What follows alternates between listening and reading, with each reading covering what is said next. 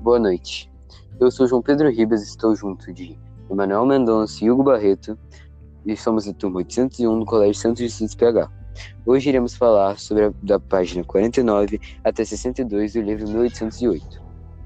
Bem-vindos ao podcast.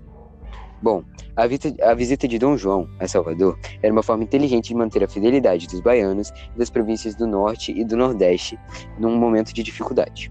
Mais tarde, no Rio de Janeiro, Dom João nomeou ninguém mais, ninguém menos que o Conde dos Arcos, que era, no caso, o vice-rei do Brasil.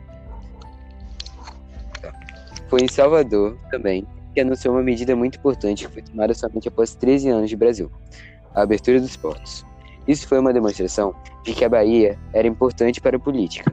Isso é uma hipótese de que a escala baiana foi planejada e não um acaso. A escala teria sido uma manobra política no momento em que a corte precisava de ajuda. Agora Hugo Barreto. Obrigado, João Pedro. Os passageiros e tripulantes da esquadra de Dom João foram submetidos a situações precárias. O desembarque de Dom João aconteceu na manhã do dia 23 de janeiro. Ele foi recebido pelo badalar dos sinos de inúmeras igrejas. Após chegar em terra firme, fora até largo do teatro atual Praças Castro Alves, onde foram recebidos pelos representantes da Câmara Municipal. Agora é a vez de Emanuel Mendonça. Obrigado.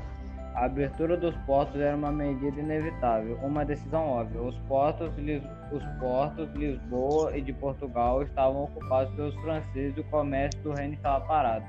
Há 200 anos atrás, o Brasil não existia, pelo menos não é como é hoje, um país integrado com fronteiras definidas e que se identificava como brasileiro.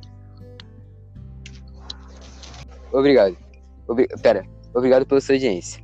Esse podcast foi roteirizado por Roberto de Oliveira Cardoso e Caroline da Silva Azevedo. Muito obrigado pela sua audiência e tchau. Tchau. Tamo junto, é nóis.